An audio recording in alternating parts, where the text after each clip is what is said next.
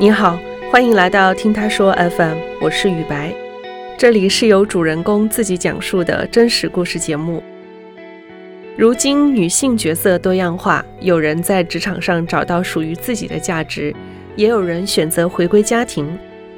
有一种说法呀，是说家庭主妇是这个世界上最难的职业，一年三百六十五天，她们要做好妻子、母亲、儿媳妇的角色。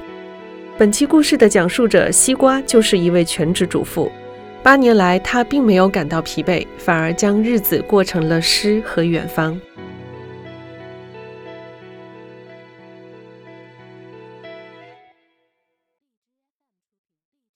Hello，大家好，我叫西瓜，今年三十七岁了，我是一个广州人。我虽然现在是一个家庭主妇。我有一个九岁的女儿，现在是一家三口在生活。想起来我还没结婚之前的工作啊，大部分都是以销售为主的，因为我没什么学历。当时做的工作啊，超累呀，工作时长太长了，就是一从早上的呃九点多开始做到晚上的十点，然后第二天又重复。脚啊，第二天起来是一下床的那一刻，浑身刺痛的感觉。我的原生家庭呢，就是我爸爸经常不回家的那一种，我妈没工作嘛，那我肯定要要照顾她的。我那时候就是每个月都要借钱生活，然后呢，一发工资还钱，喘不过气来，那种感觉真的想起来都痛苦。然后呢？自从认识了我老公之后，生活质量就开始有一点点变了，所以我慢慢有点好起来。然后我们就是挑了一个很有意义的一个日子，就是在零九年的九月九日早上的九点。本来我们还想约零九分的，可惜这个零九分的这个点没得约了，已经被人家约了，我们只能约四十九分。就是寓意着长长久久、永不分离。结婚之后的生活质量呢，都是跟普通家庭主妇没什么两样的。一日三餐，家里边的家务活也要兼顾，很乏味儿。结婚前，我就会想到这一幕的来临，然后我就觉得，哎呀，既然都是结了婚了，啊，是别人的妻子，别人的妈妈，那我就索性当一个家庭主妇吧。没做过的话，以前就会幻想着啊，成为一个家庭主妇其实很好的，天天在家不用工作，想起来就开心。这是我想的太简单了，因为作为一个妈妈，而且是新手妈妈。很多事情我都不懂，还好那时候呢，我经常是上网查查那些怎么照顾 baby。其实，在照顾孩子最辛苦的就是有危险，真的吓得你半死那一种。我记得我孩子一岁左右吧，他是可以添加辅食的了，那我就煮好面条喂他吃的时候，然后这个时候他哭。他哭的时候，他嘴里有含着一一口面，一哭的时候一吸，哦，我的天哪！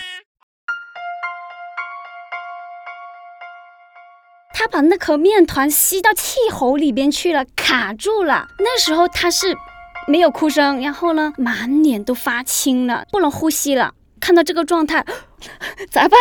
把手上的那碗面都不知道放哪里，然后咋办？咋办？立刻把面放下，然后把他抱起来，趴在我脚上，拼命的用右手拍他的后背，拍拍拍，我也不知道怎么拍，拍着拍着拍，他还是一直没有声音的。我心里面想：惨了惨了，怎么办呢？眼泪都快出来了，我拍呀拍呀拍呀拍呀，突然间，哇！那时候他哭了，我说。哦，然后看地面那一团面条吐出来了，我那时候才知道活过来。除了就是遇到危险的时时候呢，就让我提心吊胆。其实还有一些是烦躁的时候，怎么说呢？就是因为孩子他很喜欢哭闹，他不懂得表达他的情感，也不懂得表达他想要什么，他就会以哭声来干扰你。哪怕他会说，也是只是牙牙学语，什么饭饭啊、果果呀那些，也只是会用手指着果果啊，嗯嗯嗯，要要要，只是会说这些。我说那是什么？你要说明白，我不懂啊，我听不懂，所以很多时候我只能靠猜。我说这个吗？他说嗯，不是不是，然后他又哭了。我指了大概十样东西，都不是他想要的。哦，煎熬了，他就知道哭。因为呢，一直这样子带孩子的话呢，一点私人空间都没有，就简直就是从早忙到晚的。无论我的想法多么的想飞，多么的想自由，但是基于这个责任感，我还是当好。家庭主妇吧。其实我意识到学历低的情况的了，学历低找工作很难。我当时利用了自己存下来的一点钱，就去进修大专，不是全日制的，就是晚上去上课的那一种。读了两年，就拿到了大专文凭了。当我拿到这个大专证的时候，我也没有立刻找工作，因为当时孩子还很小，无法抽身，我就去考教师资格证。一年多的时候，我就把这个教师资格证拿到手了。慢慢的，孩子也长大了，长到了三岁，他进幼儿园了。刚好我考的这个证呢是幼师证，所以啊，陪着孩子去学校了。我就当上了一名真真正正的幼儿园老师。我做了一年多之后，我们就搬家了。搬到这边住的时候，我同时也没有在做幼师这份工作了，我就又重回了家庭主妇的 这个状态。做回家庭主妇这大半年吧，去健一下身，只有这个目标了。就是当运动出出汗也行，就是找点事儿做吧。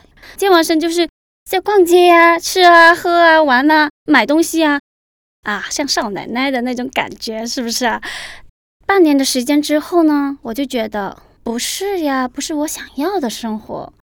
我在健身的时候，因为也有上一点操课嘛，我还是喜欢做一些嗯有意义的事情。然后我就觉得，我想学跳舞。其实想跳舞这个就是我从小的梦想。小时候没资源，没呃家里没条件，所以这团火一直在埋藏着。其实我小时候有很多火在埋藏，艺术上的火。毕竟我的想法还要尊重家里边的人，我还要跟我先生商量。我跟他商量的时候是遭到否决的。那么大的一个年纪了。还学什么跳舞啊？哎呦喂，一个家庭主妇，一个女人，在他眼里学跳舞没用的。也就是说，我的梦想破灭了。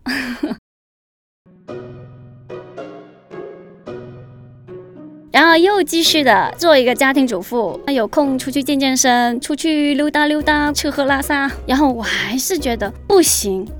这一次呢，我不跟他商量。因为我存有一点钱嘛，女人真的要自己留后路，偷偷的去报名了。我先生不知道，我最终还是跟他谈，重新跟他说，只是想得到他的认可。最终他还是否定的，我不跟他聊了。我说好吧，无论你的决定如何，不好意思，我已经交钱了。我就是这么霸道的回应他，他无语了。然后得到他同意之后呢，利用孩子上学的这段时间去学习跳舞，课程也不是很长，也是大概两小时、三小时左右。但还有剩下的时间呢，我还利用这个时间报考了驾驶证，大概五六个月就已经拿到证了。因为要考驾驶证的问题，所以学舞蹈的呃那个进步就是很慢。自己会有点懒惰的心态，就感觉自己没什么进步，然后呢，经常踏出门的一步又缩回来的脚步，想去，哎，不要去了，但是我又想着，那我交的钱不是白费了吗？把门硬头皮关上。好了，我已经出门了。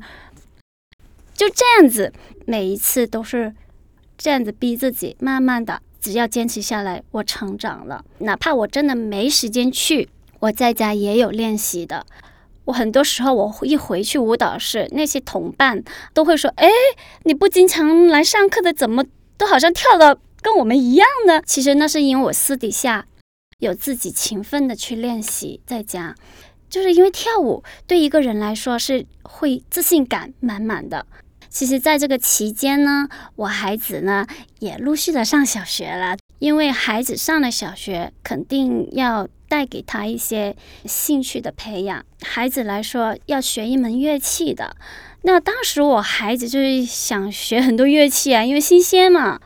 然后他说，想着想着学古筝啊，太好了，正好妈妈也想学。因为我和我女儿一起学古筝。我是大人，他是小孩子。对于那个领悟性来说，那肯定大人比小孩子要好 N 倍了，对吧？在我跟我孩子一起学习的过程当中，我学的比他快很多呀。这个情况的话，我就有点纳闷了。我孩子很灰心呀，就有点颓了，学的非常的慢了，然后有点不愿意学了。叫他练习，他不想练，他也弹得乱七八糟。我就觉得，呃，是不是我影响了他呀？直到跟老师沟通，老师说，我孩子是看着我学习，他的注意力分散到我身上了，他不在自己身上了。后来我不学了，只是他跟着老师学，这样子，我孩子的进步突飞猛进了。看他练的指法当中不懂，我也可以问他，因为他是直接跟老师学习的，我可以直接要他当小老师。是因为我妹妹是一个教书法的人，我妹妹就说：“哎，你有空的时候可以跟我学呀。”我说：“哎，好像又可以哦。”我就一有空就会学习一下书法。可能艺术这方面我是有点天分的，学什么都好，我就很容易上手。就利用了半个月的时间，我就去考五级了。书法不只单单懂一种写法，还要懂很多种的楷书啊、篆书啊、草书啊，所以真是学海无涯呀。除了艺术方面，其实我觉得我。对饮食烹饪，咦，颇有天分的。认识我的朋友呢，都知道，在我的朋友圈肯定会看到各种的美食。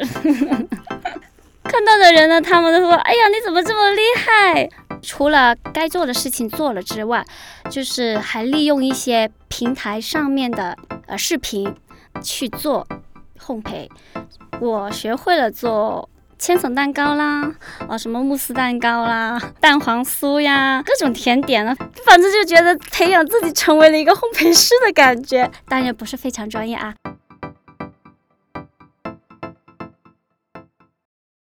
嗯，说到做烘焙吧，首先就是做电饭锅蛋糕。哎呦，因为我那个电饭锅没有蛋糕键的，只是一个普通的电饭锅，我第一次做的时候。自己也觉得嘛嘛的是不怎么成功，因为它塌下来了，不怎么松软，是不是我的技术有问题呀？还是配方有问题呀？再次调整一下配方，又或者就继续，哎，好像有点成功了。我还甚至用煤气炉做蛋糕，就是用蒸把蛋糕蒸出来的那种感觉。哎，还行哎，一次次的成功，我就觉得我是有天分的。因为以前我老我先生拿回来的那个呃那个烤箱，我是坚决不做烘焙的，因为我我是不会做的，而且我不想做，我没空做，因为那那时候我太多事情忙了，又忙驾照，又忙有舞蹈的，又忙孩子辅导，上接送上上学，我说哪有时间做东西给你吃啊？没空，不做。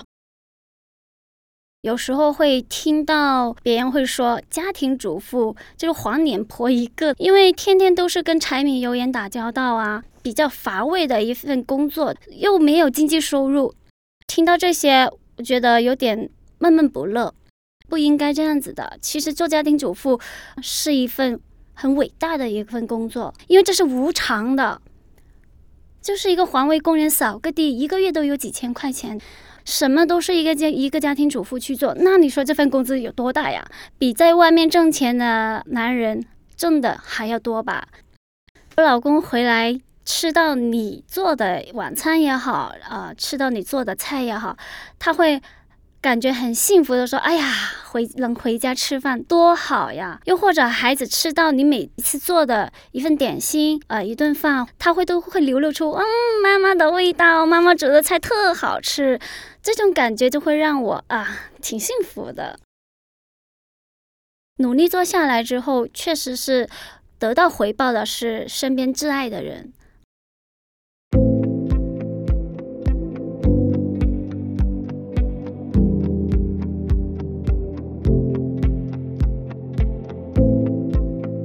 你现在正在收听的是真人故事节目《听他说 FM》，我是主播雨白。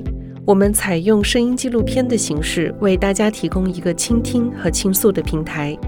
如果你想分享你的故事，或是倾诉你的困惑，请跟我们联系。愿你的每个心声都有人倾听，每个故事都有回音。